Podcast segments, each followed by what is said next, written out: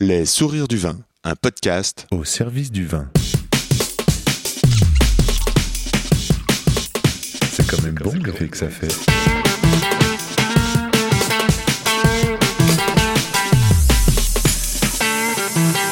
Attends, regarde, j'enregistre. Non, on fait silence.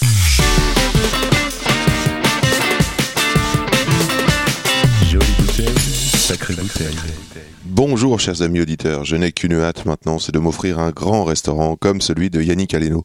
Quel plaisir d'entendre ce jeune sommelier travaillant au pavillon Le Doyen au service de ce grand chef. Clément Wagner, jeune sommelier, 25 ans, paré pour l'excellence, admirable pour son dévouement, sa passion, son enthousiasme, sa retenue, bref, son élégance.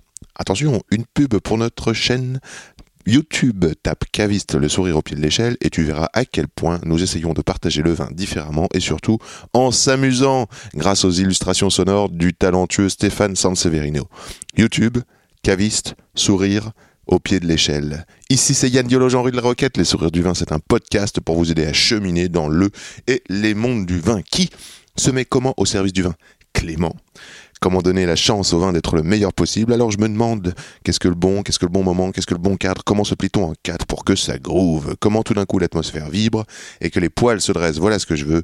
Mieux savoir, mieux comprendre et nourrir de belles relations au profit de nos oreilles. Le comment du pourquoi des gens du vin. Avec Clément, nous avons parlé dans le désordre de macabeux, de cryo-extraction, de BTS et de mention sommellerie, de mémoire, d'intuition et de chaussures, bien sûr. Une conversation à boire avec les oreilles. N'oublie pas qu'en bas de chez toi, pas loin de chez toi, il y a forcément un caviste, un restaurateur, un vigneron, un sommelier, bref, un passionné qui saura t'entendre et se régaler d'échanger sur le et les mondes du vin. Pour me suivre, pour m'envoyer un petit mot, je réponds sur Insta, Yann Diolo, y a 2 n d i o l o ou par email, yandiolo at gmail.com. And let's talk with Clément. Bonjour Clément et bienvenue dans le podcast. Pavillon Lodioyen, pour moi, c'est une partie de ma jeunesse. J'ai contribué énormément de préparation et réception de ce lieu. Ce lieu résonne encore avec les dégustations organisées par les domaines familiaux euh, de Bourgogne jusqu'à encore peu. Euh, Clément Wagner, je pense que tu as participé à ce genre de dégustation. J'ai fait euh, un Ficofi. Un Ficofi à ma carrière pour l'instant. C'est quoi ça, un Ficofi? Un Ficofi, c'est une association, si j'ai bien compris, qui, qui met en connexion euh, des, euh, des, des gens euh, passionnés de vin, qui peuvent se permettre même les, les plus grandes bouteilles, euh, qui contactent cette association avec un, un fonds financier pour leur constituer une cave euh, avec plein de, de domaines euh, parmi les plus prestigieux au monde. Donc quand tu fais ce genre de dégustation, ça te permet de goûter les meilleurs vins du monde, soit C'est ça. ou les plus chers. et de côtoyer euh, les, les gens qui représentent les vins, que ce soit le vigneron lui-même ou là, moi j'ai le souvenir de, d'un, sommelier qui travaille à Perpignan, dont, je, dont le nom m'échappe souvent, Euh, une sommité du milieu qui avait en charge un petit stand avec euh, tous les vieux millésimes des, des gens qui, qui travaillaient autour. quoi. Donc il y avait des, des vieux Léoville, des, des vieux Sauternes, c'était génial. Ce lieu pavillon Le Doyen, ça résonne pour moi car cette table fut aussi le premier 3 Mac que ma jeune femme et moi nous nous offrions. Le dîner fut servi dans des assiettes noires et c'était euh, Christian Lesquer. Euh, tout ça, c'était pas monnaie courante il y a 20 ans. Euh, ça résonne aussi euh, grâce euh, au film et à Monsieur Septime évidemment, qu'on voit donner ses cours de, de service dans un lieu de funeste magnifique. Clément va pouvoir nous éclairer sur ce qu'est l'esprit de la maison maintenant, avec les goûts et les exigences du chef Aleno, et enfin comment il prend part à ce groupe qui avance. Mais d'abord, j'aimerais quand même dire que Clément s'appelle Clément Wagner et qu'il va nous faire, s'il le veut bien, une carte de visite orale. Très bien. Euh, né et élevé à Marseille, Oui. euh, pour la première partie de mes études en lycée hôtelier. Mhm. euh, ne tenant pas sur une chaise euh, du cursus initial et ayant besoin d'un défouloir scolaire, entre guillemets, je me suis vite retrouvé à, à- à faire le tour d'une- journée porte ouverte au lycée hôtelier de Marseille. C'est ma mère qui m'y a amené, puis en fait j'arrive devant une classe où vous avez une, une dizaine de jeunes en pâtisserie, donc déjà l'uniforme ça vous, ça vous met dans le thème, Ouais. en train de faire des petits cochons en nougatine comme ça. Et, euh, et puis vous faites le- la connexion entre ce qu'ils sont en train de faire et euh, le cadre. Et vous dites, euh, les gens font ça à l'école. J'ai trouvé ça tellement génial que je me suis engagé, on va dire. Et euh, je suis allé jusqu'au BTS, euh, et le BTS m'a permis de partir en Chine pendant 4 mois. Ah oui. Je le dis parce que c'est euh, là où j'ai On, m'a, on, on a planté la petite graine du vin parce que vous vous retrouvez à 10 000 km de chez vous, Mhm. dans un restaurant français. Mhm. Et euh, le gars sert des, des super canons dont certains noms aujourd'hui me disent quelque chose, mais à l'époque, j'y connaissais rien. D'accord, d'accord. Et puis, euh, fini mon BTS, je me dis, c'est quand même dingue qu'on arrive à, avoir une culture commune comme ça, si loin. Ouais, ouais. Donc, euh, je m'inscris en mention complémentaire à Marseille, Mention complémentaire, sommellerie. sommellerie, effectivement. Et euh, bah, pendant un an, vous, vous apprenez tout, de A à Z, des choses que vous n'aviez jamais entendu parler avant. Donc, tout est nouveau, tout est génial, tout est stimulant. T'as quel âge, Clément? Euh, 25 ans, depuis, euh, depuis un mois là. Bravo Ouais. Donc la Chine, c'était avec quel C'est âge un palier. J'avais euh, 19 ans. On est parti à 4. euh, et jusqu'au dernier moment, c'est-à-dire on devait partir en mai, début de stage pour tous les BTS. Euh, je crois que jusqu'en fé- en, en février, on a eu les autorisations. Hmm. Donc on ne savait pas vraiment si on allait y aller ou pas. Donc, euh, Alors, t'arrives à l'entretien, le- l'école c'est un peu difficile pour toi, et l'uniforme, ça te séduit? C'est euh, c'est le, le- le principe de de- d'arrêter de, causer un peu et de, de- de travailler avec ses mains et tout ça qui m'a beaucoup plu au moment. De voir plein de jeunes qui, qui avaient l'air tous différents, euh, tous plus ou moins loquaces ou euh, plus ou moins euh, on va dire joyeux dans leur regard et puis en fait ils étaient tous en train de faire la même chose et l'uniforme mettait tout le monde sur le même sur, sur le à la même enseigne quoi. Hmm. Et ça ça m'avait l'air euh, trop génial. Donc en fait, c'est le code qui, qui t'a attiré là-dedans, Mhm. le, le code. Et est-ce que, j'ai une question euh, par rapport à l'école, est-ce que euh, la Chine, par exemple, c'est réservé aux meilleurs élèves Parce que 4 qui partent, les autres, ils vont où? Oh, les autres vont euh, pour la plupart dans des grandes maisons euh, étoilées françaises. Ça a aussi le lieu du stage jusqu'au BTS. Vous le choisissez pas vraiment. On vous, on vous l'annonce et puis vous savez que vous allez partir en Provence pour moi ou sauf, sauf cas exceptionnel où l'élève veut vraiment partir chez quelqu'un, chez ses parents parce que les gens viennent de familles de restaurateurs. Oui, oui. Personne, personne ne choisit jusqu'en BTS où vous devez faire la démarche de partir.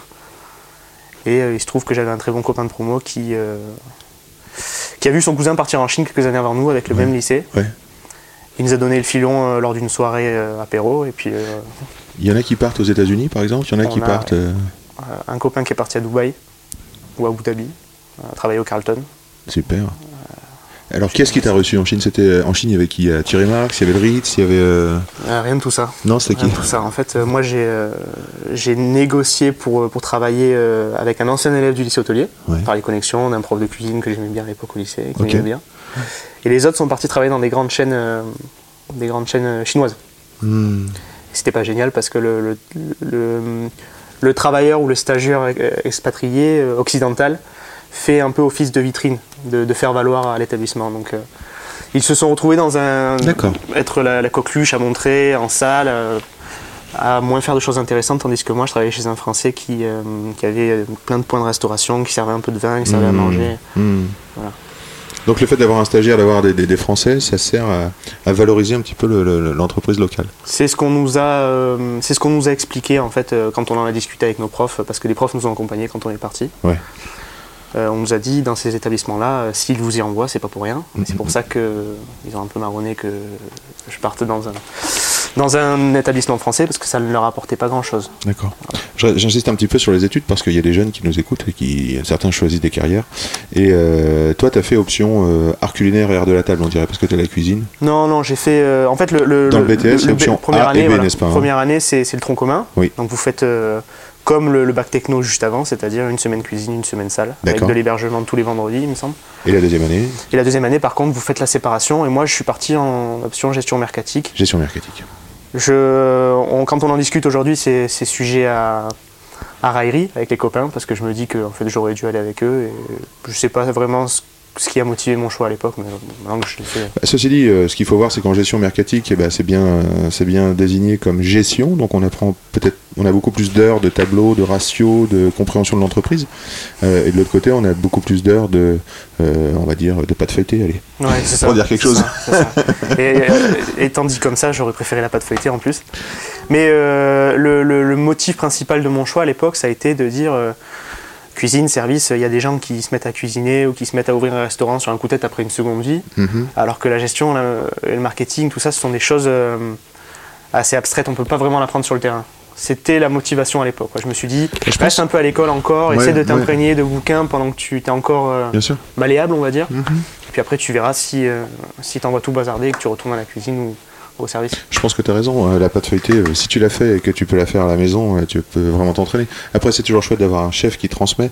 Mais les chiffres, je pense que tu as quand même raison. De... C'est quand même important dans nos métiers de pouvoir s'en mettre un petit peu dans la tête, d'avoir des proportions, d'avoir des, des, des- des- des notions euh, basiques, seuil de rentabilité, tout ça. Enfin, je sais pas ce que tu en penses. Mais...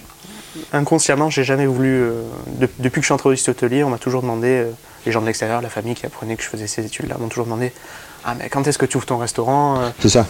C'est la question que j'allais te poser. Est-ce que toi, tu as un rêve de. de- Est-ce que tu portes un projet d'entreprise? Un projet de. Quand je suis rentré au lycée hôtelier, je ne voulais absolument pas.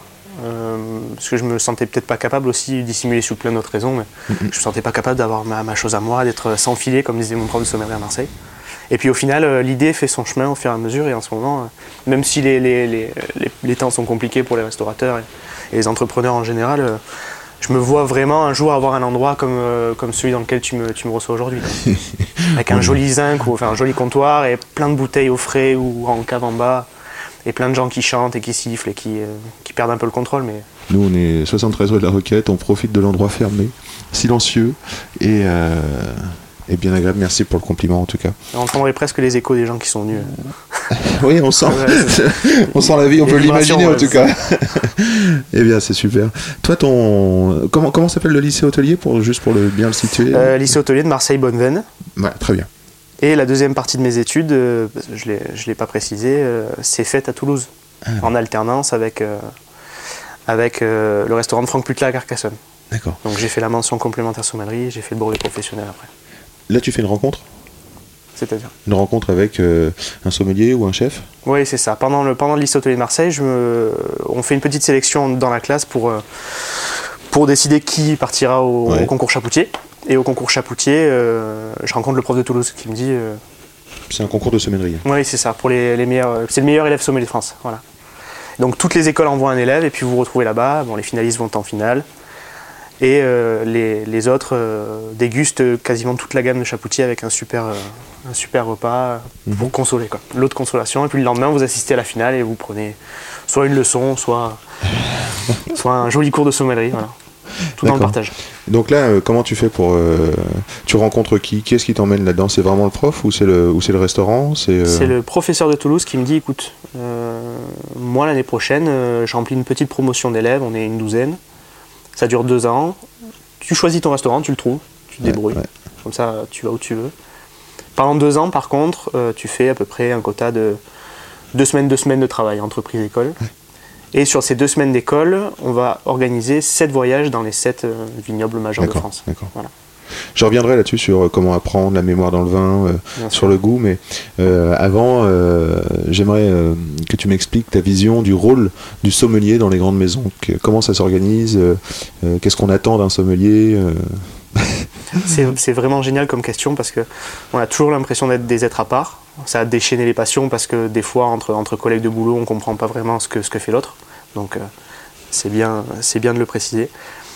Parce que le sommelier a un rapport particulier euh, aux convives en fait. Quand vous êtes dans une salle de restaurant, on a l'impression que l'équipe a une charge de travail à accomplir, un rythme à tenir et le sommelier, son travail va, va, va être un peu en, en apesanteur autour de ça. On a l'impression qu'il est là que dans les bons moments. Ah oui. C'est pour ça que ça peut attirer certaines jalousies parce que quand on arrive avec un verre de vin, euh, comme, comme s'appelle euh, ton émission d'ailleurs, bah, ça provoque euh, souvent un sourire. Un sourire, oui. Voilà. Ou quand on voit les bulles de champagne qui font un certain bruit dans une coupe, Mm. quand on entend un bruit de verre, même Mhm. si euh, c'est pas forcément conseillé de le faire dans des, dans des grands restaurants. Moi je trouve que c'est, ça stimule tellement les sens que le sommelier est toujours chargé de. Annonciateur de plaisir quoi. C'est génial, il apporte la joie. Ouais, c'est- mais je me donne de la joie en faisant mon travail en plus, c'est ça qui est, qui est incroyable. Ça se voit, t'as le sourire, Ouais, tes yeux qui brillent. C'est com- c'est communicatif en plus. Est-ce que c'est un métier euh, si facile? Alors là, j'entends qu'il y a des jalousies dans les équipes, euh, mais j'imagine qu'il y a une partie difficile dans la sommellerie. On doit bouger les cartons, on doit réceptionner, on doit être dé- Ouais. Il il y a une partie physique dans le métier. Comme, euh, comme tout travers de la, la restauration. Ne serait-ce que le fait de, de rester debout pendant toutes ces heures, toutes les marches qu'on mange, Ouais, ouais. faut surtout pas s'amuser à les compter. Parce que quand vous rentrez le soir à la maison et que vous vous surprenez à compter les marches pour monter Donc là, tu parles du pavillon. Là. C'est ça, c'est ça. Faut Ou savoir qu'il y a un étage. euh, Faut savoir qu'il y a c'est un ça. étage avec le restaurant gastro. Ou même chez Franck Putla, euh, c'était tout plein pied, mais euh, vous, faites, vous faites des kilomètres à pied. Ceci, le sommelier va à la cave. Oui, oui, bien sûr. Donc la cave, le rez-de-chaussée plus le premier, ça fait déjà euh, Ouais, c'est ça, pas mal de dénivelé. Ou jusqu'à l'économa, ou au travers de la salle, ou aller voir le chef en cuisine. on se balade, on le veut bien, on le veut bien. Tu t'es déjà occupé des achats? Faire des Oui, oui, oui. euh, sélections, commandes euh, bah, quand j'étais chez Franck Putla, euh, vers la fin de, de mes deux ans de- de- d'apprentissage, mon chef sommelier du moment qui, qui m'a formé, Cédric, euh, a, dû, euh, a dû prendre d'autres d'autres chemins, pour raison familiale, parce qu'il avait envie d'autre chose. Mhm. Et il y a eu une période de transition où il me disait, euh, moi, il faut que je sois un peu plus à la maison maintenant, je, je vais essayer de, de- de prendre des- un peu plus de vacances et tout ça. Donc, Oui. euh, je te donne les contacts pour appeler, euh, appeler le fournisseur pour euh, telle et telle référence, tel et tel domaine. Mhm. Si jamais tu vois des choses qui te plaisent, si jamais des gens viennent te voir pour déguster, moi j'ai totalement confiance en toi, j'ai pas besoin de venir. Tu les reçois, tu goûtes, tu me dis on achète, on n'achète pas. Mhm. Ça a été les premiers, euh, les, les- les prémices de ma, de ma, ma carrière de, de grand acheteur en, en restauration. Voilà. Tu, tu, tu vois comment la, la- la carte tu, tu la tiens, la carte? C'est aussi un des rôles des sommeliers? C'est-à-dire euh, de- de, euh, d'avoir une présentation, d'avoir euh, euh, un style à la carte, d'avoir euh, une cohérence, je sais pas. Comment, comment tu vois les choses sur la carte? Combien de temps on y passe par semaine Au pavillon, nous sommes en rythme de croisière, à peu près 10 sommeliers. Parce qu'on 10 compte, on compte toujours euh, une ou deux personnes en formation, à l'école ou avec nous. Donc on, on essaie de se répartir un peu les tâches sur les trois restaurants du pavillon. D'accord. Sachant que les trois ont des horaires d'ouverture et des jours d'ouverture Tu nous différents. expliques les trois restaurants Bien sûr. Euh, le premier né, euh, avec une superbe salle de restaurant, euh, le 3 étoiles, Aleno Paris, on va, on va le, on va le désigner comme ça. Oui. C'est le, le- la maison, le, vaisseau amiral, on va dire, de, de la cuisine de Yannick Aleno. Dans un esprit avant-gardiste et en même temps qui colle à, à certains traits de caractère communs à beaucoup, beaucoup de gens qui aiment manger, qui aiment boire. Quand euh, on vous fait saucer euh, quelque chose à la main dans un 3 étoiles, c'est peu commun. Quand euh, on vous sert trois verres à déguster sur le même plat, c'est c'est peut-être plus commun, mais ça, ça l'est quand même pas tellement.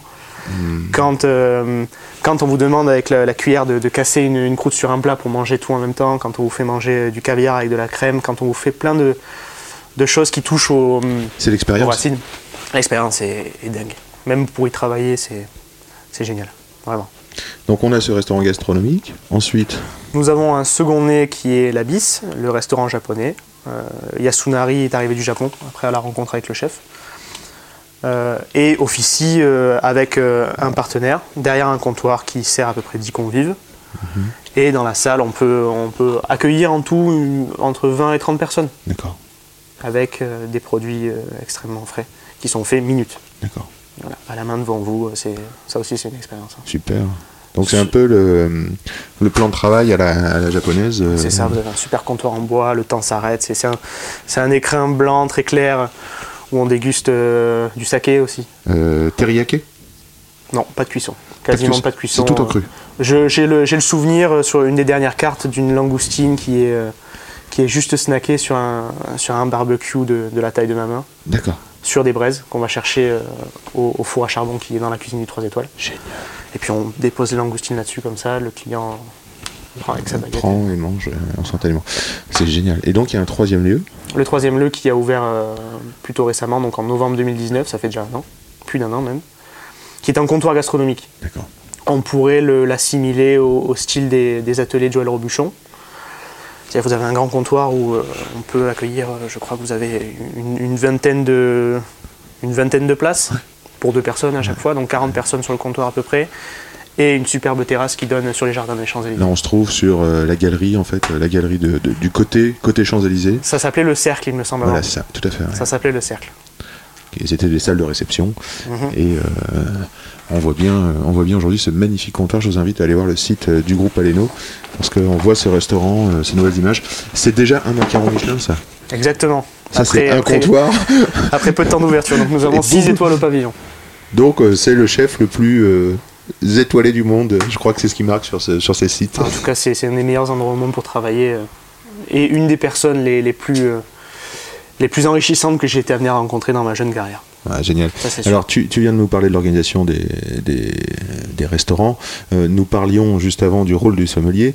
Est-ce qu'il y a un chef sommelier pour ces 10 personnes qui sont là? Oui, alors c'est. Un euh, directeur il faut le raconter parce qu'il fait partie des murs quasiment. D'accord Monsieur Vincent Javot est arrivé, il me semble, en qualité de stagiaire. D'accord. Il y a 13 ans. 13 ans. D'accord.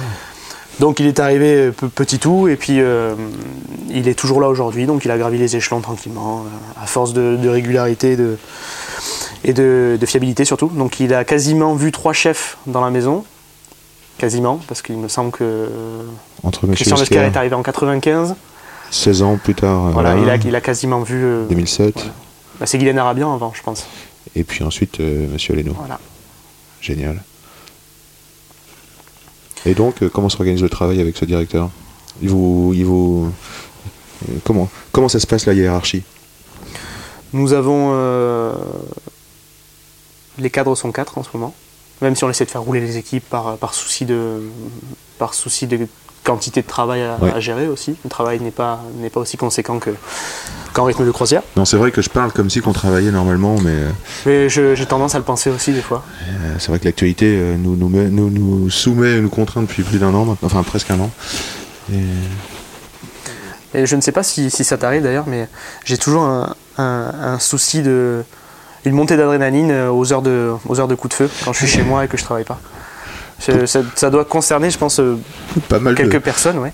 Et je suis à la maison à l'heure de- à l'heure du repas et j'ai un sentiment de, de- de fait inaccompli ou de- d'inaction. euh. Je comprends, bah, moi je me suis mis à courir. C'est vrai? C'est à ces heures-là, juste à ces heures-là. je me suis mis à courir, et figure-toi que je commence à courir beaucoup. pour compenser cette, euh, ce besoin de- de- de- de- d'utiliser son corps. quoi. Donc on parlait du chef, euh, le travail du chef. Et le, alors ce chef, euh, sa cuisine, euh, on va, on va aller euh, vers direction les accords mets et vins, mais avant de parler de ça, c'est euh, quelle est quelle est sa cuisine? Qu'est-ce qu'il demande au sommelier? Qu'est-ce qu'il cherche Est-ce que c'est un amateur de vin? Oui. Euh, Yannick Aleno est un grand amateur de vin. Il s'entend très bien euh, avec euh, Michel Chapoutier, par exemple, sur lequel il a fait beaucoup de. euh, il, il a, il a établi beaucoup de discussions sur le sujet de la fermentation et autres, Mhm. pour arriver à, à- à récupérer certains de ses préceptes et de les appliquer dans une cuisine moderne, comme on l'appelle. Mhm. Mhm. Euh, le, le- le chef compose ses assiettes comme un, comme un peintre ferait un tableau. Vous avez euh, plein de couleurs différentes qui correspondent à des éléments euh, d'assaisonnement ou de, de, de, de- de puissance en termes de goût. Et on va venir composer un plat comme ça, sans sel, sans, sans, sans, sans éléments conventionnels. Mhm. Et c'est très intéressant à voir quand... euh, Est-ce que c'est une cuisine minimaliste? Non, vous sortez de là, je vous assure que vous en avez plein les yeux, plein le, plein le cœur et plein, le- plein l'estomac aussi. Ça, Ouais. c'est sûr, je vous assure. ouais. Que vous mangiez euh, dans n'importe quel restaurant de- de- du bâtiment. Parce que pour me, pour me documenter, euh, j'étais avec l'ouvrage de Yannick Alelo euh, qui s'appelle Sauce, et dans lequel il parle de ses 25 ans au service de sauce euh, euh, du répertoire, on va dire, euh, traditionnelle, la cuisson, l'évaporation, la concentration, et d'un autre côté, il parle euh, de sa recherche.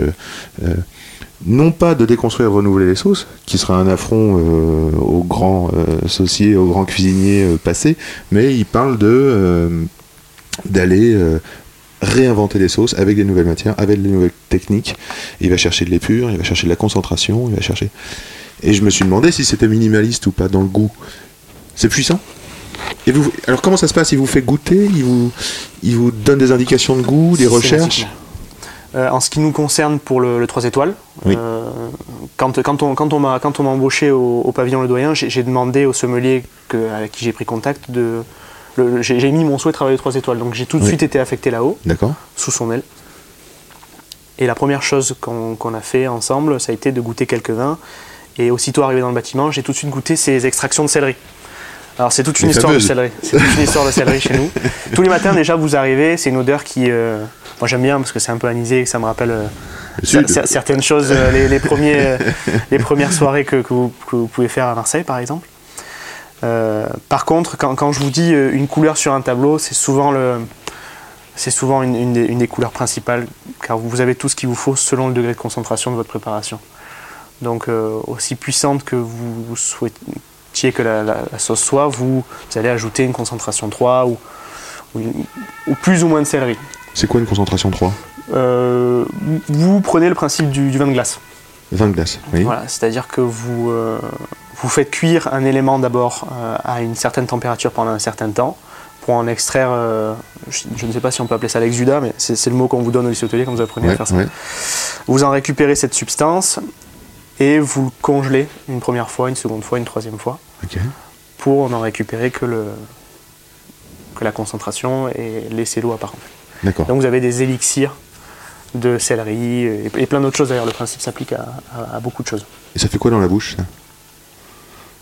Vous, euh, on, on peut se, se- se référer à la sensation d'un d'un grand vin liquoreux D'accord. en, en termes d'énergie. D'accord. Le sucre, c'est une, une donnée euh, que- qu'on va peut-être essayer d'écarter pour le moment. Moi, ça m'est arrivé la première fois avec euh, le, chez Alberman, quand on a fait le, le domaine. Et euh, Jackie. Barthelmé nous fait goûter euh, l'épicentre. Donc vous avez une partie de raisin qui est botrytisée, enfin en vendange tardive, légèrement botrytisée au centre d'une parcelle dans un grand cru d'Alsace. Mm. Et la concentration est telle Oui. que vous avez une, une sensation de, de- de légère chaleur sur le. Comme si ce que vous buviez ou mangez est, épicé et très concentré. D'accord. et ça, c'est c'est génial quand on se dit que ce n'est que du légume, ce qu'on arrive à en faire. C'est ça, hein, c'est le céleri. On C'est parle, ça. du, on parle du céleri. C'est ça, exactement. C'est cette sensation-là que j'ai euh, j'ai ressentie la première fois que j'ai goûté ces concentrations-là. Si j'ai bien compris, il fait des concentrations et il va euh, de plusieurs légumes, ou de plusieurs fruits, j'imagine, ou d'autres choses. Et il va composer ensuite, il va les mélanger, il va obtenir différentes épaisseurs, textures. euh, Et c'est un peu ça sa palette finalement. C'est cela, exactement. Et le chef est assisté par Martino Ruggieri, euh, un jeune chef chercheur, qui est en charge de- des créations du 3 étoiles, D'accord. qui est pour moi, euh, on ne va jamais qualifier quelqu'un de génie, parce qu'on finit jamais d'apprendre dans la vie, ça je suis sûr. Surtout pas moi à 25 ans en plus. Euh, mais c'est- l'image que j'en donne. Quelqu'un de génial, on peut, on peut le dire sans, sans engager la notion de génie en fait, mais quelqu'un de génial pour moi, Martino, euh, confine au génie, on va dire ça comme ça. Ouais, qui vous inspire en tout cas. Ouais, c'est- un bonheur de travailler Qui, avec ces qui gens-là. t'inspire toi et peut-être l'équipe. Ce sont des, des locomotives de pensée, ils ne s'arrêtent jamais, jamais, jamais de réfléchir. Génial. Voilà. Ouais, ça donne envie.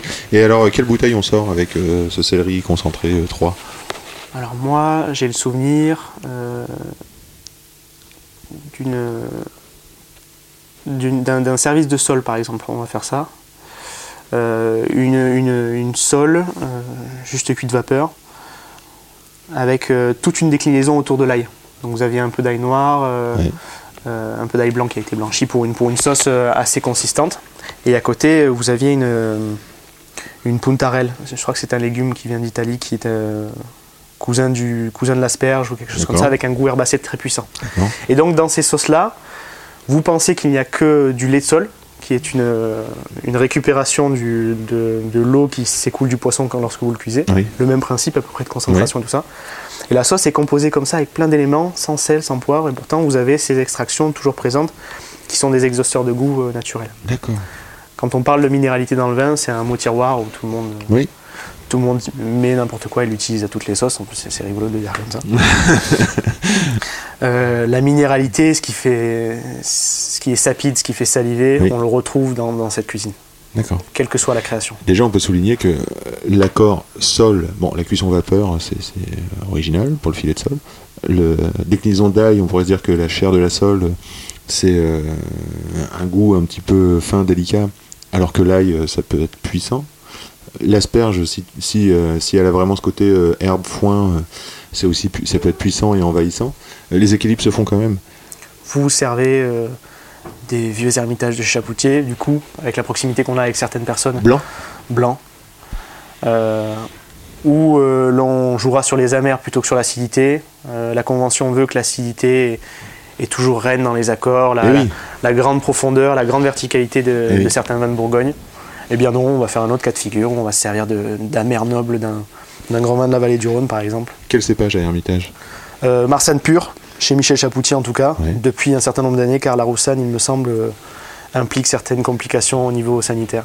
Alors, euh, c'est toujours un cépage que j'ai du mal à décrire, la Marsanne. Tu pourrais nous m'aider? Euh, c'est un cépage euh, riche, en, riche en texture, Mhm. qui se démarque plus par justement voilà, une, une largeur de, une largeur de goût, une largeur de texture que par une, une droiture d'acidité. Mhm. Euh, Acidité faible ce sont des, voilà, ce sont des, des, des- des- raisins euh, qui, transformés en vin, donnent des, des- des profils que j'adore pour la table. Mhm. Je trouve que le, le, l'acidité est salvatrice, l'amertume est conquérante, s'il fallait le décrire en L'amertume est conquérante. conquérante. J'ai toujours été très conquis par des accords d'amertume Mhm. qui vont euh, euh, stimuler toutes les zones, tout- toutes mes zones en tout cas, Tout ce que j'ai pu percevoir dans les accords que j'ai goûtés. Comment t'as découvert ça? Euh, en ayant euh, côtoyé beaucoup, beaucoup, beaucoup de vins du Sud, en travaillant à Carcassonne. Voilà. Et en étant euh, toujours étonné de la parcelle de Macabeu qui est dans les environs de Perpignan, en Cambrousse, où il faut faire 15 minutes de, de camion pour monter là-haut, et qui arrive à avoir des acidités de dingue. Tu Alors pourrais, que tu pourrais nous décrire le, le, le Macabeu par exemple? Macabeu, c'est, euh, je le mettrai au même rang que, que le Chardonnay et le, et le Chenin. N'en déplaise aux, aux grands, euh, aux grands amateurs de classique du vin, parce que c'est, c'est- c'est un peu l'homme aux mille visages. D'accord.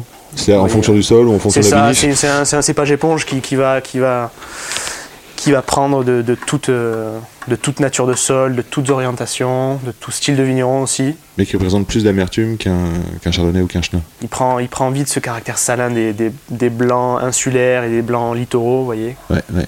qui ont défini ce que j'aime moi aujourd'hui en, en termes de, en termes de vin. Ça, c'est sûr. Génial. Donc premier accord mais 20, donc euh, la sole, l'ail, euh, le foin et euh, Hermitage blanc. Euh, Est-ce que ça existe dans, dans notre métier de restauration à votre niveau? Est-ce que ça existe qu'il y ait des vins à passer? Tiens, on se rend compte que telle bouteille est prête à boire, comment on fait? J'en ai 120 en stock. On, on se servira du, du cas de, des Ego de Chouri euh, 2014, euh, domaine Areccia. D'accord Euh, nous en avions une certaine quantité. Ouais. Profil très clivant, qui ne plaît pas à tout le À monde. tout le monde, d'accord. Euh, Dans le caractère. qui euh, se démarque par tout ce que je viens de décrire, c'est-à-dire une, une largeur aromatique, une, une identité aromatique assez clivante. C'est-à-dire qu'on commence à avoir les, les, les expressions d'un vin mature, Mm. mûr. Mm. C'est comme ça qu'il faudrait le boire selon, euh, selon moi, c'est comme ça que je l'aime. Pourtant, bien des gens euh, mettraient une croix dessus et n- n'oseraient même pas les... Pourtant, c'est ce qui nous ouvre beaucoup de portes pour, euh, pour le monde des accords mévins. Mm. C'est-à-dire que je le vois très bien sur une sole, je le vois très bien euh, sur, euh, sur un plat qui, euh, qui est composé de, de, de foie gras en fond d'assiette, d'un tabac de champignon. euh, Un tabac de champignons, fait C'est-à-dire, c'est un plat qui était servi cet hiver-là. Vous aviez du champignon pulvérisé, Mm. séché, pulvérisé, Mhm. qui venait composer comme ça une base de foie gras, quelques coques pour faire l'accord terre-mer encore une fois, beaucoup de terre, beaucoup de mer, be- beaucoup de, de- de saveurs qui composent un tableau en fin de compte qui ne peut apparaître que cohérent quand vous le dégustez. Et quand vous avez les vins de grande sapidité, de, de- fins amères comme ça, vous touchez quelque chose de particulier. Voilà. Donc C'est- ces vins-là, on les a mis en accord mais vins. euh, Si je comprends bien, on fait part au chef, on dit euh, chef, euh, il y a ça, c'est clivant. euh, et les sommeliers, on en discute de manière collégiale discute, et on euh, se dit il faut les servir avant que- avant qu'on perde ça. Avant qu'on perde C'est ça, trop dommage. C'est génial.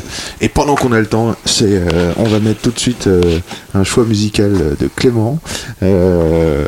Mon cœur balance et je vais partir vers l'inconnu, l'artiste Salah X. Je dis l'inconnu parce qu'il y a un titre que je connais bien, on passera peut-être en fin d'émission. Et là, pour l'instant, ça s'appelle Open Bar et c'est parti. Yes to my fam. With the blam, blam, blam.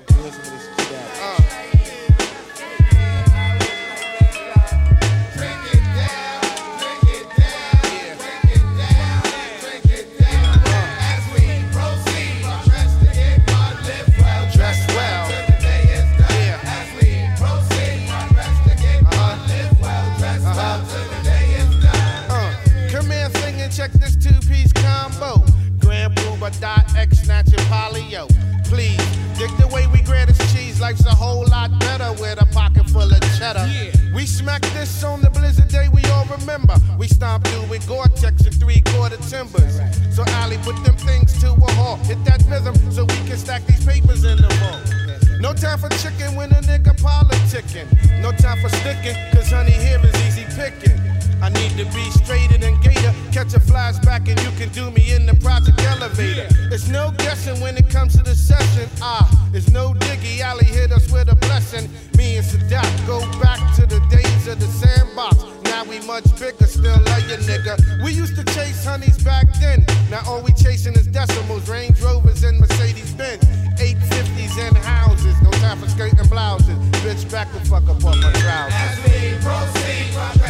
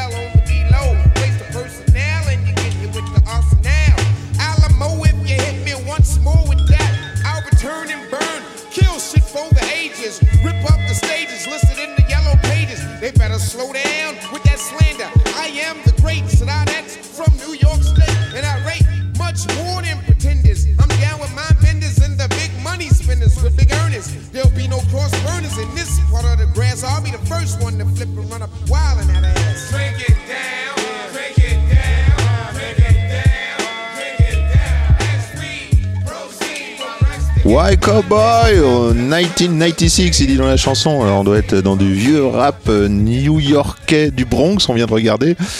Ça donne envie, tu sais ce que ça donne envie de faire Clément? Ça donne envie de faire une mise en place. Ouais, c'est vrai. Ou bien euh, de se préparer après le travail à, à continuer la nuit. Ça, c'est sûr. Ouais, après le travail, après préparer. euh, Avec la serpillière et puis euh, s'imaginer comme une, euh, une star de la chanson, alors que pas, pas vraiment. C'est bien ce que tu dis, c'est que dans le travail, il Ce que tu dis dans, dans le travail, c'est que euh, après le service, il y a le nettoyage, c'est propre, c'est net, on s'en va, on se met un coup de boost et on se détend. Hein, ça, ça fait partie du métier. Trêve de digression. Les clients, les clients, qu'est-ce qu'ils viennent chercher euh, chez vous? Qui sont-ils ces clients? Est-ce que ce sont des clients étrangers? Est-ce que ce sont des clients parisiens ou est-ce que ce sont des clients Qu'est-ce qu'ils attendent de- quand on vient que- Qu'est-ce qu'ils peuvent rechercher? Tu peux nous les décrire, nous en parler Comment tu les ressens? Je vais, je vais faire la solution de facilité, une petite esquive facile, c'est qu'ils viennent chercher ce qu'ils trouveront jamais ailleurs, ou ce qu'ils ne trouvent pas actuellement ailleurs. Ce qui est bête, c'est que le- le- le- les, principes de consommation sont un peu. sont on fait la dent dure à notre métier, c'est-à-dire qu'ils se sont appliqués à euh, lasser les gens très vite. Les gens se lassent très vite. Ça n'existe plus ou très peu euh, le, le- le couple ou la personne qui, euh, qui mange depuis 40 ans dans le même restaurant. Hmm. On a des habitués, mais je, ça, ça- ça se perd un peu. Et c'est pour ça que tout à l'heure, euh, nous parlions des, des Arlots, qui est ma cantine, entre guillemets, l'endroit où je me suis le, plus- le mieux senti quand je suis arrivé à Paris, que je me suis dit, bon, les quelques jours de congé en commun que je vais avoir avec un, un copain qui a fait Toulouse et qui est monté avec moi à Paris, Mhm. c'est au moment-là où on va pouvoir profiter de, de- du métier qu'on- qu'on- dont, on, dont on parle des heures et où on passe des heures, c'est-à-dire boire du vin, manger. Et je me suis dit que à chaque fois que je, je reviendrai à Paris, à chaque fois que je vivrai à Paris dans ma vie, j'irai manger là. D'accord. Parce que c'est tellement plaisir de revoir euh, quelqu'un qui vient manger chez vous tout le temps, même s'il mange la même chose, il s'en lasse jamais. C'est vrai, c'est vrai. C'est- génial de voir quelqu'un qui, qui, euh, qui, qui vous aime et qui aime la cuisine et qui aime le service que vous lui proposez. C'est la consécration en fait, tout simplement. Pour nous. Bien sûr. Et beaucoup d'étrangers Alors je sais qu'en ce moment c'est difficile, mais Quand, euh, quand je suis arrivé, on m'a dit euh, entre 80 et 90% d'étrangers bon. dans, dans la clientèle que nous avions. Et ce qui est bien dans tout ce malheur, c'est que avec la fermeture des frontières, euh, on a vu des nouveaux visages dans le restaurant. On a D'accord. vu des gens qui euh, cassaient un peu la tirelire pour venir manger chez nous, des gens qui ont un peu moins besoin de casser la tirelire, mais Ouais, qui ouais. viennent quand même chez nous parce qu'ils ont entendu parler de nous. Il faut compter combien pour un menu du soir euh, Euh, Je sais pas si on l'appelle dégustation chez vous. Vous mettez, je pense, euh, avec le vin, avec, avec une dégustation d'un cornet vin classique, vous pensez à 500 euros par personne. D'accord. 500 euros par personne et vous sortez de là. Enfin, ça, c'est notre travail après. Il faut, il faut venir, il faut venir parce que faut pas, faut pas trop s'étendre. Il y a un déjeuner aussi normalement. Euh, Euh, pour euh, l'Abyss, le restaurant japonais, Oui. et le comptoir gastronomique, le pavillon. D'accord. Le restaurant gastronomique n'est ouvert que le soir, en temps normal, en ce moment. C'est amené à changer. Et tu parles du coup anglais? Oui. D'autres langues? Le chinois? Euh, quelques notions d'allemand que j'ai euh, que j'aimerais bien réapprendre Ouais. parce qu'avant avant de, de savoir si je voulais être euh, pompier ou astronaute ou président de, de la Terre euh, je voulais suis toujours, j'ai toujours dit que je voulais être polyglotte en fait. Ce serait mon, mon rêve personnel d'être polyglotte et en fait euh, je suis en train de me, reposer sur mes lauriers et j'aime pas de ça du tout. Donc l'anglais c'est pas mal. Et je m'amuse de temps en temps à, à amuser la galerie à essayer d'imiter les accents écossais ou, ou irlandais ou, ou du fin fond du Texas parce que c'est vraiment génial comme euh, un Texan pourrait se moquer aussi de mon accent marseillais comparé à, à ceux des Alsaciens d'ailleurs. Donc ça fait une grande preuve d'ouverture et de. Et tu- tu- on dirait que tu es fan d'apprentissage en fait. Surtout pour les langues et tout ce qui est euh, ce qui pourrait paraître à, mi- à milieu de mon éducation. Alors que même si vous allez euh, en Chine ou, moi je suis parti en Australie il n'y a, pas si longtemps que ça, euh, vous retrouvez certains traits de caractère communs universel, Mhm. on va dire. Et ça, c'est ça, c'est cool. Comme quoi? Comme euh, le fait de de se retrouver dans un bar, euh, ce qui me manque affreusement Ah ouais. d'ailleurs, et euh, d'avoir une bouteille de vin et de sous le signe du partage et pas pour la vantardise de l'étiquette dégustée ou, Mhm. ou quoi que ce soit d'autre. Euh, te rendre compte qu'à côté de toi il y a un mec qui fait le même métier ou, ou une personne qui regarde ta bouteille et que tu te dis Ouais, j'ai envie de lui faire déguster, puis tu lui sers un canon et puis vous servez Ouais. des canons. et- alors que tu ne connais pas la personne et que tu ne lui adresseras peut-être plus jamais la, la parole ou tu ne recroiseras plus jamais. Alors, je suis débutant et je vais apprendre le vin. Par où je commence Le vin pour les nuls. Non, non, non. Euh, je sais que tout le monde n'a pas forcément de cave à la maison. Euh, mais moi, euh, j'ai tendance à faire confiance aux gens du vin. Même si beaucoup de gens sont déçus par les cavistes de proximité ou par tout ça, parce que Ah oui. des fois, il y a un langage qui, qui a- qui met un peu une barrière. Eh oui, oui. Même au restaurant, quand on voit le sommelier arriver, on, a une, on a une réputation de, Ah de malotru, vantard et, et élitiste un peu, alors que non, pas du tout. Mais c'est surtout le, vocabulaire qui crée une barrière, un ça. peu comme, euh, comme si euh, tu te mettais à parler allemand, que je comprenais rien. Euh, comment tu fais, toi, pour simplifier tes mots, pour expliquer? Comment tu fais? Déjà, j'essaie de comprendre à qui je m'adresse. Très C'est le plus important. Très bien. Donc là, on repart sur qui sont tes clients, euh, qu'est-ce qu'ils veulent? C'est ça la grande faute du sommelier qui arrive et qui n'écoute pas ce qu'on lui dit en fait. On, on essaie de servir quelque chose qu'on a absolument envie de servir parce Ouais. fond, au fin fond de nous-mêmes, euh, c'est ce qu'on aime et pas ce que le client a envie en fait. D'accord, donc ça passe par l'écoute, en fait. Donc si vous arrivez et que vous demandez comment la personne va déjà, vous, Ouais. vous déblayez euh, beaucoup de choses. Ouais. Et puis vous apprenez à connaître la personne. Et puis si elle vous dit qu'elle aime du blanc ou du rouge, n'y a pas forcément lui- besoin de lui raconter euh, l'histoire de la Bourgogne sur 200 ans.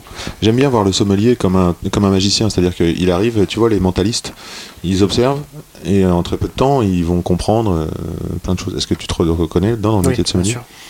Quand on voit les, les, le, le film Le Prestige, Ah. bah, c'est Christopher Nolan, je crois, il me semble. Je sais pas. avec Hugh Jackman et, et le monsieur qui joue Batman, mais je me rappelle jamais. Euh, le tour du- de l'oiseau qu'il fait disparaître dans la cage, enfante les petits. Et puis à côté, il fait euh, un tour de, de prestidigitation dans une, dans une, dans une cage remplie d'eau. euh, et la- la- l'assistante doit se démêler. Et là, ça fait, euh, ça fait rêver les foules. Donc il faut savoir s'adapter un peu à tout public. Ouais, ouais. C'est pas c'est pas à toi de dicter ta, ta, ta manière de servir ou ta manière. de- il faut il faut savoir écouter un peu les gens, se mettre de côté, Mhm. et puis on y trouve son plaisir aussi. hein. Mhm. Et Un sourire, c'est un sourire. hein. Ouais, ouais. Et apprendre le vin, alors euh, tu, je disais commencer par où Tu dis euh, aller chez le caviste en gros ou euh, boire des bouteilles, écouter ce qu'on a à vous dire. Mais euh, tu conseillerais d'apprendre quoi en premier? Enfin, de, de, de se renseigner sur euh, ça passe comment le, le- le vin? Tiens, je veux comprendre le vin. Au fait, c'est quoi le vin? Euh, Comment je fais pour apprendre? Ce qui, euh, ce qui apparaît pour moi une évidence, c'est le, le côté euh, culturel un peu chauvin de la chose. C'est une, c'est un terrain de jeu fantastique que de, de- de- de vivre à proximité d'un vignoble. Il y a des vignobles à peu près partout en France. Eh oui. Par exemple, moi, j'ai dégusté mes premiers vins euh, euh, chez, chez Philippe Viré, bon, c'est en Vallée du Rhône. Euh, c'est à Saint-Maurice-sur-Aigle, pas trop loin de, de Vaison-la-Romaine dans ces, dans ces environs-là. Et à côté, moi, j'ai Bandol où j'ai passé des journées entières. Donc en gros, tu vas chez les vignerons. C'est ça, vous, Tu euh, vas chez les vignerons. vous, euh, vous demandez à ce qu'on fasse un... C'est dur de demander ça parce que vous pensez que c'est une boutique et que le gars est là pour vendre ses bouteilles et que le gars est pas forcément là pour vous apprendre, sauf que la personne en face de vous, c'est sa vie en fait. Ouais, ouais. Donc si vous lui demandez, euh, ça vous dit de monter avec moi dans ma voiture et puis on fait un peu le tour là et vous m'expliquez un peu comment ça marche euh, les Ouais. Je suis sûr que la personne, euh, 9 fois sur 10, va, va être enchantée. Et donc là, qu'est-ce qu'on voit On voit les parcelles, on voit les C'est ça, on se, rend compte, on se rend compte de la culture, on se rend compte du travail, on se rend compte de la de, de l'ancienneté du paysage. Ah oui. C'est que c'est rare d'arriver devant une vigne et de se dire Putain, qu'est-ce que qu'est-ce que ça fout là ça ça détonne c'est rare en plus quand on se retrouve dans des, dans des, dans des grandes terrasses naturelles comme à Bandol ou quand le paysage est, est nappé complètement de vignes en Bourgogne vous vous dites c'est ça fait Wow. partie de C'est intégré. c'est comme ça que ça doit être quoi donc euh, ça, ça aide à faire des à faire des connexions un peu dans sa tête et puis une fois que vous avez vu ça vous allez vous allez déguster et puis euh, il y a un lien qui se fait Putain, donc ce que j'ai vu avant c'est ce qui a donné euh, ce qu'il y a dans la bouteille là c'est D'accord. Et là, on peut s'imaginer le, le raisin, le goût du raisin. On peut s'imaginer le goût du, du vin. c'est encore mieux d'y aller à la période des vendanges comme ça vous, vous chapardez une, une grappe et vous goûtez ce que c'est un raisin de, de vigne Ouais. Et alors, euh, comment on fait pour mémoriser? Est-ce qu'il y a des facilités pour certaines personnes de mémoriser le goût? Je fonctionne plutôt à l'affect. à l'affect Je fonctionne à l'affect. Donc vous, c'est plutôt. Enfin, toi, c'est plutôt l'affect, ce qui va se passer dans une relation, plutôt que le goût. C'est ça, exactement. Euh, j'ai toujours eu, comme, comme je te l'ai dit tout à l'heure, euh, des, des problèmes, pas d'apprentissage, mais de, de concentration. Je ne parle pas de, de concentration extrême, mais j'ai toujours eu un problème à rester sur une chaise et à Ouais, écouter tout Je ce qu'on dit. d'ailleurs que t'es euh, assis et puis maintenant t'es debout. Ouais, je préfère. Et puis c'est, euh, je sais pas, c'est, une histoire de langage corporel aussi, Bien sûr. de respect. C'est euh, euh, le, le- le principe de d'aimer ce que tu apprends, de comprendre ce que tu apprends, c'est, c'est plus facile quand tu as des problèmes d'attention, en fait. Quand tu tombes avec un, un super prof d'anglais qui te, qui te met, qui te met des étoiles dans les yeux, c'est sûr que derrière après. Euh, tu vas pousser, et tu parles anglais, et puis tu te rends compte que dans une salle de restaurant, ça te sert, et puis Ouais. tout est, tout est lié quoi. Mais, ben, dans le vin, c'est un peu pareil. Quand on vous fait déguster, quand vous mettez un visage sur une bouteille, quand Ouais. vous un visage sur un domaine, Ouais. ah, c'est tout de suite plus facile de. Mais Est-ce que tu prends des notes? Je prenais des notes, et en fin de compte, euh, ce qui n'est à ne pas faire chez vous, à ne pas reproduire chez vous, j'ai arrêté d'en prendre pour euh, essayer de, de foutre mes yeux dans les yeux du vigneron ou de la vigneronne ou, de la personne qui s'adresse à moi. C'est chouette d'assumer ça, on l'entend peu. Je suis pas, vraiment de choses à cacher. J'ai 25 ans, je vais passer ma vie à essayer d'apprendre des choses, à goûter des choses. Donc je, je suis pas inquiet par rapport à. Mais ça veut dire que tu as une excellente mémoire naturelle Parce Ah, qu'on dit de que ce que j'aime en tout cas, oui. On dit que la mémoire, c'est aussi le rappel. Faut, faut lire un petit peu hein, le, les, ce qu'on, le, le principe de porter des caisses, comme tu disais tout à l'heure, par Ouais, exemple. ouais. Ce sera plus facile, sûrement pour le, la, la personne qui, fait, qui a toujours fait énormément de sport étant jeune et qui arrive là et qui va moins souffrir, quoi. Et oui. Bah, c'est pareil pour, euh, c'est pareil pour les, les- les connaissances en termes de vin. Si euh, tu bouquines un peu, si tu, tu, euh, tu fais l'effort de. Ah, ça, c'est Jasper Morris, euh, la Bourgogne, qui vient de. Qui vient de... se- J'ai cru que c'était Felipe. mais- Et euh, si tu, euh, tu bouquines, tu, tu fais l'effort de retenir le, le- le nom de tout, des, des rues que tu visites, des musées que tu visites, des, des- ne serait-ce que des acteurs dans les films que tu vois, c'est des, des tiroirs, tu, établis un peu tes- tes- ta, commode à souvenirs et puis après de là avoir une, agilité d'esprit comme, certains sommeliers ou, autres disciplines d'ailleurs, euh, ça c'est autre chose après. Mais j'admire alors cette manière de t'engager dans le. Donc, euh, lire, euh, de t'engager, pour finir ma phrase, de t'engager dans, la, dans une mémorisation instinctive, quoi, dans une mémoration corporelle, sans notes, à l'affect. et franchement, j'ai l'impression que tu y vas par la motivation, quoi. Ça, euh, ça peut me jouer des tours de temps en temps. bah, parce que du coup, t'es pas exhaustif. Mais si quand, ça euh, t'embête, euh, faire l'effort sur un truc qui t'embête, comment tu fais? Parce que par exemple, tu prépares des concours. Quand, euh, quand, quand j'en préparais, quand, euh, bah, quand je me suis présenté au meilleur élève sommelier de France, j'ai fait mes fiches et tout ça. Et quand j'ai écouté un des, un des podcasts d'ailleurs, je me suis dit, Tar, les fiches, c'était vraiment quelque chose de, de sympa, de facile et de, de ludique en plus. Ouais. Tu les ranges facilement, tu les caches sous ton siège de voiture, t'en sors une, tu regardes, tu vérifies. Tu... C'est, une des manières d'apprendre qui m'a qui m'a beaucoup, euh, qui me correspond beaucoup encore aujourd'hui. Tu referais ça si tu te présentais des Mais je, nouveaux je concours pense, je pense que je pense que je vais m'y remettre euh, tranquillement là. Ouais. Je vais m'y remettre tranquillement. En plus là, j'ai aucune excuse parce qu'on on a Peu de boulot. quasiment que ça à faire en ce moment. Et euh, on ne se nourrit pas de ce qu'on avale, mais de ce qu'on digère. Bon, Donc il faut le, faut le triturer, ouais, voilà, faut le ça, mâcher. il faut le potasser. Il faut l'avoir dans l'estomac. Il faut le potasser pendant, il faut le potasser pendant un petit moment. Quel bouquin, par exemple, tu as pris Un livre Tu voudrais nous recommander un Euh, livre les vins de Bourgogne. Je le feuillette tout le temps. Ah oui, d'accord. Donc ça, c'est un petit vin, c'est un petit livre euh, qu'on a devant nous, là, qui est Sylvain Petiot, qui a d'excellentes cartes. Et Je sais pas s'il est à jour, mais en tout cas, le, le, for- le format me, le format me correspond. Mhm, mhm. Euh, Ça, c'est aux éditions. euh, euh, Qu'est-ce que c'est que ces éditions? Ça va être les éditions Bourgogne, je pense. Collection Pierre Poupon. Bon. Oui, c'est ça, collection Pierre Poupon. Euh, les vins de Bourgogne, Sylvain Petiot. Euh, j'ai acheté récemment euh, Les vins de ma vie d'Éric Baumard que je feuillette de temps en temps aussi Ah, parce qu'il y a des, des super anecdotes. Et c'est ça le travail du sommelier quand on peut pas forcément aller au restaurant pour l'avoir, qu'il y ait un bouquin où tout est réuni sur les domaines qu'il a appréciés. Même si je ne connais pas le personnage, je suis éternellement reconnaissant de, de, de mettre ça par écrit, de permettre à tout le monde de, Mm, mm, mm. de savoir que le chien dans ce domaine, ça, il s'appelle comme ça. C'est des Ouais. choses qui, qui, sont, qui, sont intéress- qui sont intéressantes à savoir pour les, les gens qui ont besoin de stimuler l'imagination pour, euh, pour visualiser un peu, euh, tu vois. D'accord. Et si tu avais un prochain livre à lire, tu lirais quoi? T'as déjà choisi ou pas? Ouais, je, les ai à la maison là. Euh, c'est toute la trilogie sur Joe Coughlin, euh, sur la période euh, juste après la prohibition. En fait, ça commence à la prohibition et ça fait la- la- une majeure partie des, euh, du XXe siècle D'accord. sur euh, la mafia, Et là, Les- tu, tu les- vas apprendre les- des choses sur, le, sur la consommation de vin, en fait? La consommation d'alcool, la folie que ça a pu prendre, euh, tout me servira de toute façon. Parce que je retrouve même le, le monde du luxe, parce que ces gens-là, à un moment donné, ont, ont essayé de, se, de s'arracher un peu au milieu dans lequel ils ont, ils ont grandi. Oui. Tous ces, toutes ces familles d'immigrés qui ont, ont malheureusement fait pas de, de superbes choses dans leur vie, parce que tout ce qu'on entend sur la mafia aujourd'hui, euh, c'est quand même terrible. Mais ces gens-là, quelque part, ils ont essayé de s'arracher à un milieu pour aller dans le luxe, pour aller dans, dans l'opulence. Ouais. Et souvent, on retrouve euh, dans, dans les, là où on se doute le moins, Ouais. plein de détails sur la manière de servir les gens. Ouais. Euh, vous regardez euh, Grand Budapest Hotel. Magnifique. Bon, là, c'est dans le monde de l'hôtellerie, donc Ouais. c'est génial. Mais il y a plein de, plein de choses comme ça. Ouais, c'est ça. Jack O'Flynn. Euh, Joe Coughlin, c'est le nom de l'acteur principal. Joke, c'est euh, le titre Coughlin. du. Et ça s'appelle euh, Ah, Joe, Joe, un, pays, un pays à l'aube, un pays à l'aube. Live by Night, et je vais, je vais vous les sortir. Enfin, c'est, euh, il me semble que c'est une famille. euh, Donc la reco film, ça, la recommandation du film, ce serait Grand, Grand Budapest Hotel. Euh, c'est super. Est-ce que alors je mettrai ça en référence. hein.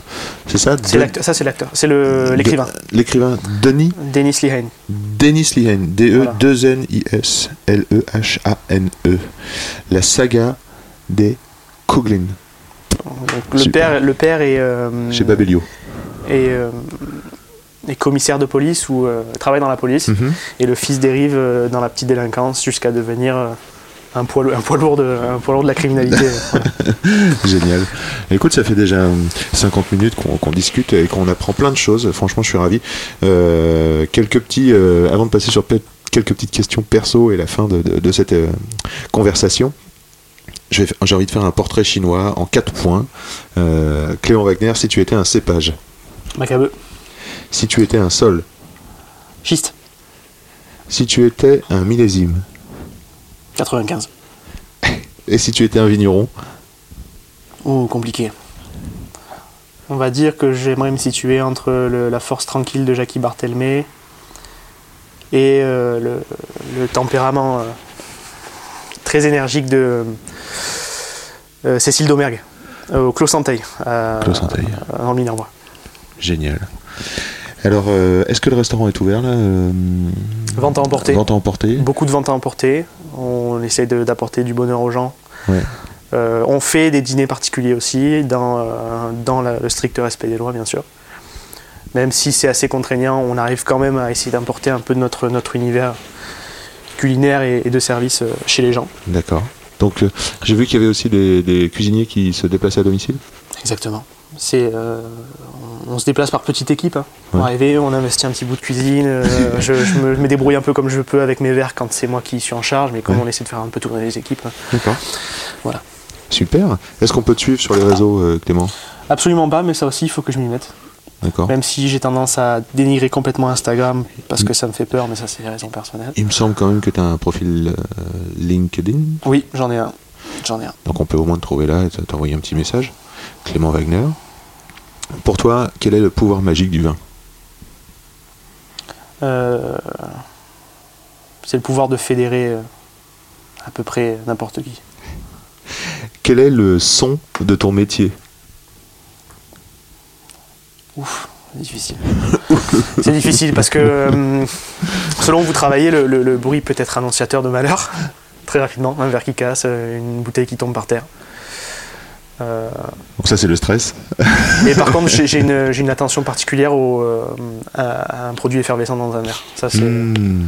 que ce que tout type de produit. Là, le week-end dernier, on a, on s'est fait une session bière avec des, avec des copains. On a bu de la sour, on a bu de la gueuse. Et même à la maison, vous arrivez à reproduire ça. Pas forcément besoin de mettre des, des milliers d'essence dans une bouteille de champagne, comme tout le monde pourrait penser. Génial. Alors, c'est le moment venu de regarder euh, euh, quelles sont tes chaussures. Tu m'as dit que tu les as mis tout spécialement pour moi parce que tu t'avais rien Je, les mets, je les mets tout, je les mets tout le temps, sauf que les New Balance se, se, se, se cassent très vite si vous les mettez pour les mises en place ou les bêtises comme ça. Ah ouais, ouais, ouais, ouais, ouais. Donc ça, ce sont des sneakers, on pourrait dire. euh, C'est ça, exactement. bleu marine et euh, brun. euh, à tendance bronze doré, euh, semelle blanche et lacet euh, marron. Ça a l'air hyper confort. C'est hyper confort et ça correspond à une période de, de ma vie qui était il y a quelques années. Je suis pas si vieux que ça. Euh, où il fallait euh, peut-être euh, avoir un peu de look euh, pour, pour, pour se balader en ville. et par contre, fallait, fallait rester agile ou quoi, si jamais il y avait des trucs à escalader. ou euh, faire, faire de l'ubex ou des, des bêtises comme ça. Ah d'accord, toi, non conseillé. C'est ta ressource À Marseille, euh, pendant un moment, il y avait beaucoup de bâtiments abandonnés, comme dans toutes les grandes villes d'ailleurs. Ouais. Et euh, parfois, on pouvait rentrer dedans juste pour regarder ce que ça fait, l'absence de vie totale. Génial. C'était fascinant. Donc il fallait quand même avoir des bonnes baskets pour escalader, euh, Pour escalader. Et Donc, puis c'est courir au besoin. accessoirement. voilà, accessoirement. Génial. Est-ce que euh, tu as une idée reçue contre laquelle tu voudrais lutter ou alors un message d'espoir à, à- à dire? Continuer à déguster, euh, continuer à réviser pour ceux qui en ont la force. Et puis euh, j'espère à très bientôt dans une salle de restaurant. À très très bientôt. Merci Clément. Ah, pas de quoi, avec plaisir. À bientôt. À Au bientôt. revoir. C'est quand même bon l'effet que ça fait. Merci, merci, amis auditeurs. Merci d'avoir écouté jusque-là.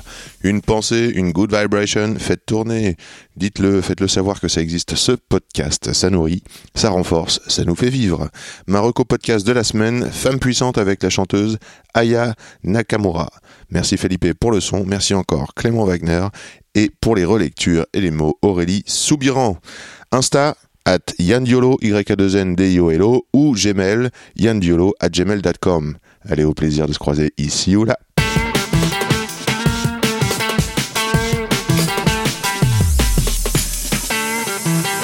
Attends, je reviens, j'enregistre.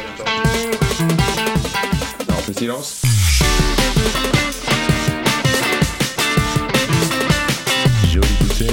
Sacrée bouteille.